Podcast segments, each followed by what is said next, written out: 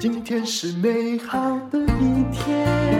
欢迎收听人生实用商学院。今天请到陈崇明老师，要来做二零二三年这些这么多的高股息啊，还有高成长的 ETF 的总检讨。之前我们讲过九二一、九一九、九二九，绩效都很不错。来，现在还有九三四、九三五啊，九三四跟九三五啊，他们也是一对好兄弟啦。为什么讲兄弟？你知道吗？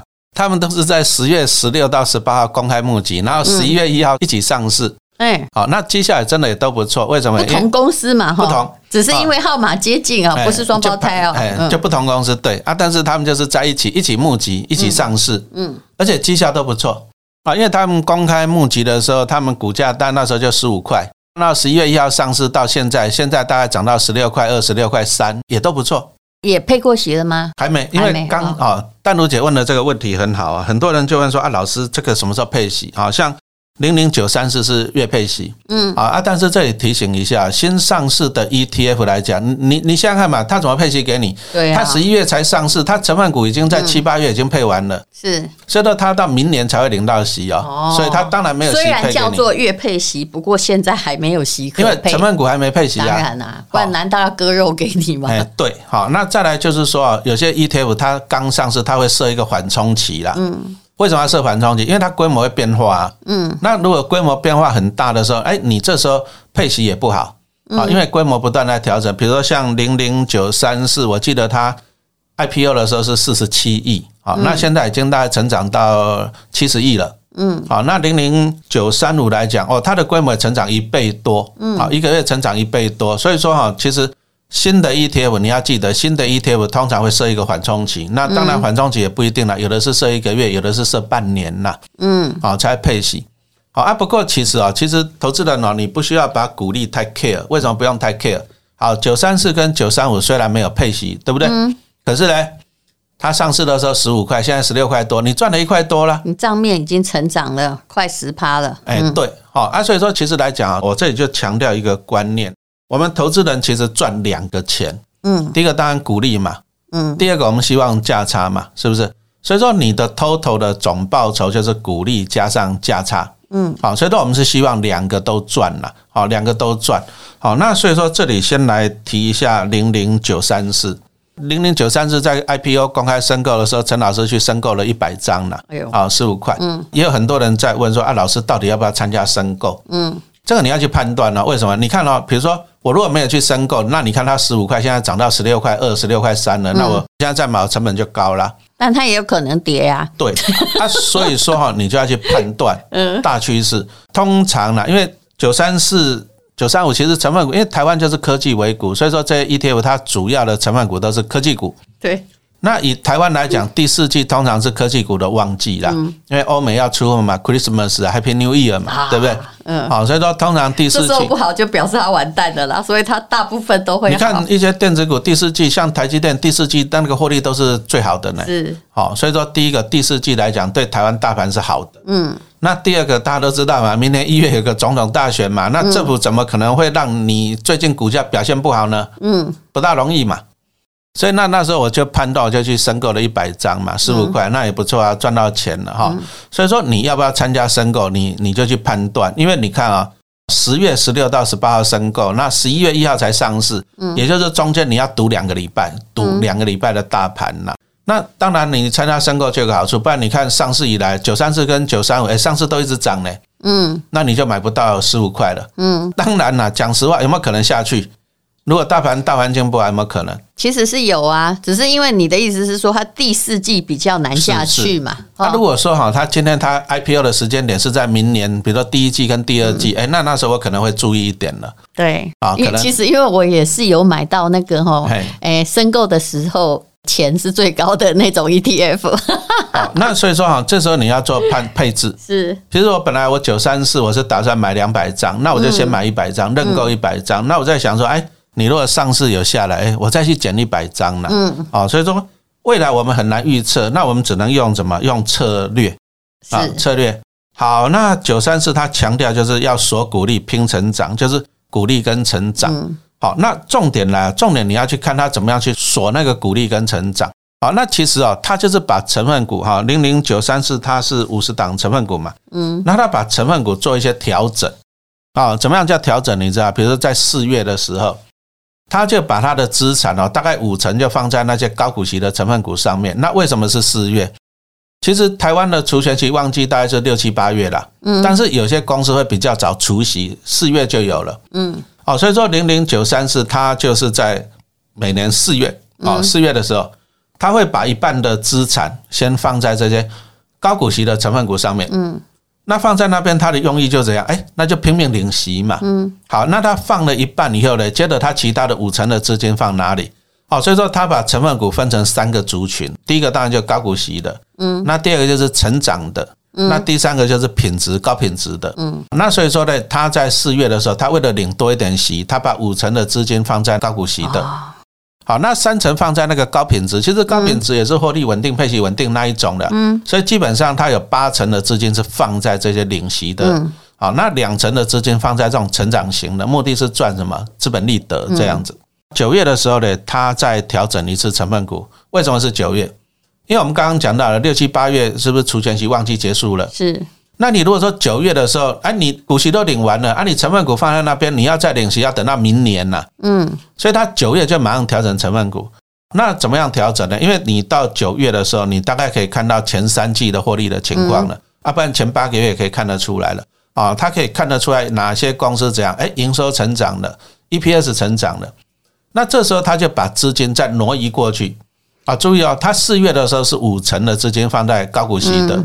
可是他到了九月的时候怎样呢？他把五成的资金放在这种拼成长的，也就是说，今年哎九月的时候，他可以看到前八个月、前三季获利成长、营收成长的股票。其实我觉得这个绩效到底好不好，要到明年九月，也许会更清楚。在除权息的季节过去之后，通常呢，通常他们这些投信呢，现在都很聪明，就是你看到他这个投资策略。哦，他这个投资投资策略，你看到他在九月的时候，五成放在拼成长的，嗯，然后三成的资金也是放在高品质的，嗯，那两成的资金放在高股息的，诶，为什么是五三二这样子比例呀？哦，他为什么是四月？为什么是九月？哦，其实这个指数公司在跑这个指数的时候，诶，他是用那个大资料库在那算了半天呢。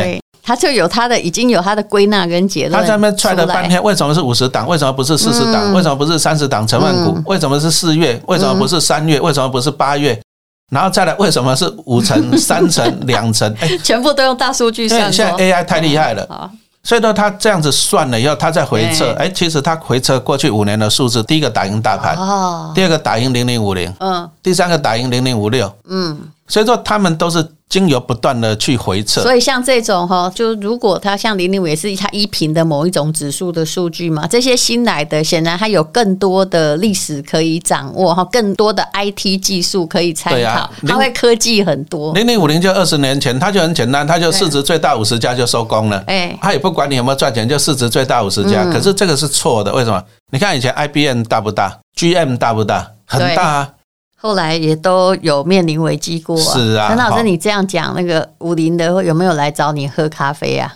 哎，他五六的哦，因为零零五零跟五六它是追踪指数，嗯，所以说注意啊，不是零零五零跟零零五六的经理人选股，他们是被动去追踪指数。他觉得你说他的指数比较老了啊，嗯，二十年前你说不老吗？不过我相信这也没什么好喝咖啡，这的确是比较旧思维的想法。啊，那个时代就是这样，那个时代就是公司越大，我我刚刚讲的。IBM 大不大？是啊，通用大不大？对。可是后来呢，是什么 Meta 这一种上来，Tesla 这种上来，就是时代在改变，你不能够再用以前那种市值最大的。好，所以刚刚既然讲到这个，我们就讲到零零九三五，它强调的就是一个创新。嗯。创新科技为什么？因为科技是不断的在往前嘛。嗯，像刚刚讲的，哎，以前 IBM 蓝色巨人很好，那时候是电脑的时代，可是后来是 Apple 上来啊。嗯，所以说这个时代是不断的在改变这种 创新科技。呃，IBM 有人写过，谁说大象不会跳舞嘛？那大象的确也曾经因为这样舞动一下，但是事实上后来证明，大象它究竟还是大象，它的舞呢跳的绝对不会比猴子好。嗯，好，那。这个啊，零零九三五，它强调的就是创新科技，嗯，哦，而且它是囊括了十一大科技创新产业。好，那每年会审视一个主题。那这里说明一下，就是说我们一般的 ETF 通常它只有单一的主题啦，啊，比如说半导体，我就只有半导体这主题，电动车啊，或者晶圆制造啊，对不对？它是单一的主题。好，那再来零零九三五来讲，它是怎样囊括了十一大的科技创新的产业，所以呢，它的主题也是会与时俱进，就是说，哎，今年最近这几年什么什么主题最夯嘛，对不对？你说去年你应该没有听过 AI 嘛，对不对？好，所以说它就会每年去这样审视一次主题。它的好处就是说，它不会被限制住了。不然你你说我这个就是电动车这个产业就单一主题，那万一电动车不行怎么办？你就是单一主题的。嗯，好，那像之前还有一些什么生计呀，那种 ETF 啊，对不对？疫苗那种 ETF，它都是单一主题这样子。所以我们这里可以稍微做一下整理了哈，比如说像零零九二九，大家最喜欢的嘛，零零九二九它也是都科技为主的哈。那你看一下，其实九三五也都是科技为主，所以我就拿科技跟科技来比较。好，那九二九的话，成分股是四十档，好，那九三五是五十档，嗯，那都是高股息型的。那当然九二九，因为它强调月配息哦，所以说它是重视这样稳定性配息了，也就是说他在股息这方面比较强调了。嗯，那至于资本利得可能就比较不是很 care，因为它重点在领息，因为它月月配息。那九三五来讲，它重要的是这样创新科技啊，所以说他要的是这样，其实他的息反而不会那么多，他要的反而是那种成长性。所以你看一下股价的成长。所以说哈，其实九三五它纳入的它一个独特的指标，你说它怎么样在科技创新？它你怎么样讲我创新？你哎，你不是说我创新就创新呢？也不是嘴巴讲呢，对不对？它有一个指标，就是它会去分析一家公司啊，它的研发的费用啊，研发费用占营收比重。它会把它排除最差的二十五趴，也就是说你研发的费用了，嗯，好，你是最差的二十五趴来讲，就把你剔除，就是说你不重视研发嘛，对不对？这第一个，那再来就是说，你如果说小于两趴，就是你研发的费用跟你的营收来讲，哎，你小于两趴，那也把你剔除。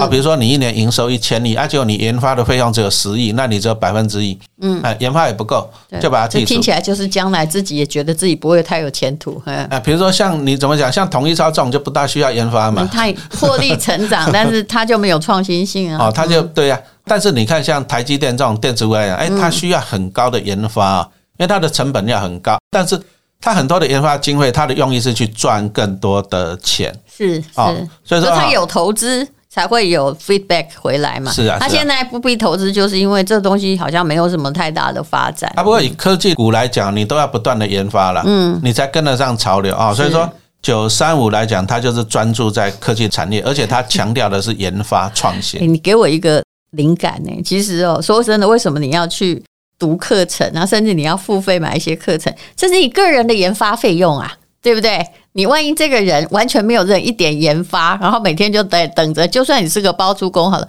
你人生没成长嘛？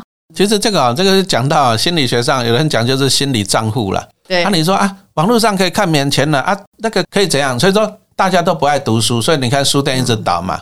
你同样两个小时，你会喜欢去看课程还是去看电影？我看百分之九十九看电影。对，可是这个我可以解释啦，就是其实学习都是要有一点辛苦的，要费力气的，因为它毕竟要动到你的脑嘛。看电影未必啊，也许只要动到你的情绪就好了，要用到脑的很少。还有你个人的对自己的研发费用到底怎么看？如果你要求成长跟时代一起进步的话。那你真的哈没有学习是不行，网络上你都觉得你有在看书、看字、看文章，但其实那个都是很片段的知识，没有系统性。对，没有系统性的话，为什么要去学校读书？因为不然你没有验证过哈，道听途说，你就是只会变成一个混乱的人啊。其实啊，越成功的人越愿意啦。花钱来成长自己，像淡如姐不是花了千万去读博士吗？这不能讲，这大家会觉得太贵，大家会觉得这是买来，但不是。其实商学院现在国际顶尖商学院就这么贵。嗯，有啊，我之前去光去高师大修那教育学分，我飞机交通吃饭，我花了二三十万呢。啊啊，但是。但是有时候啊，就是说，我宁愿在台北缴一个 比较贵的学费哦。所以说，你看啊，其实这些有这些啊，像丹如姐这样，他们是宁愿这样花钱来提升自己。对，而且你接触的，我就跟陈老师说过，你接触的都是跟你一样提升自己的，那你功力难道不会进步吗？对啊，可是哦，讲真的，一个课程三千块，可是我看还是很多人宁愿三千块去听演唱会了。对啦，那个也无可厚非，因为娱乐本身在很多人心里有比较高的估值。可是问题是，你不要被诈骗集团骗骗进去，他其实也没给你课程，然后他呢就骗你说，哎，你都不用知道，你都没办法哦，哇，你小标股这样子，呃，其实吴代勇跟陈老师几曾讲过标股，对不对？没有啦，嗯，因为他都怕负责，只有诈骗集团愿意为你负责啊。啊，诈骗集团其实都是骗你啊，然后就拿车手给你领钱呐，所以说你看新闻很多车手一直被抓。好，那我们的课程已经有四千人以上学习了，一次搞懂 ETF，滚出千万退休金。目前其实因为为了要对抗诈骗集团，现在早鸟约会也只要三零八零。那今天在节目的播出，台湾第一大平台 PPA 还有提供一些优惠的折价券，就麻烦你看资讯栏的链接。好，好，谢谢大家。今天是勇敢的一天，没有什么能够将的一天，因为今天又可以，今天又可以好好吃个饭，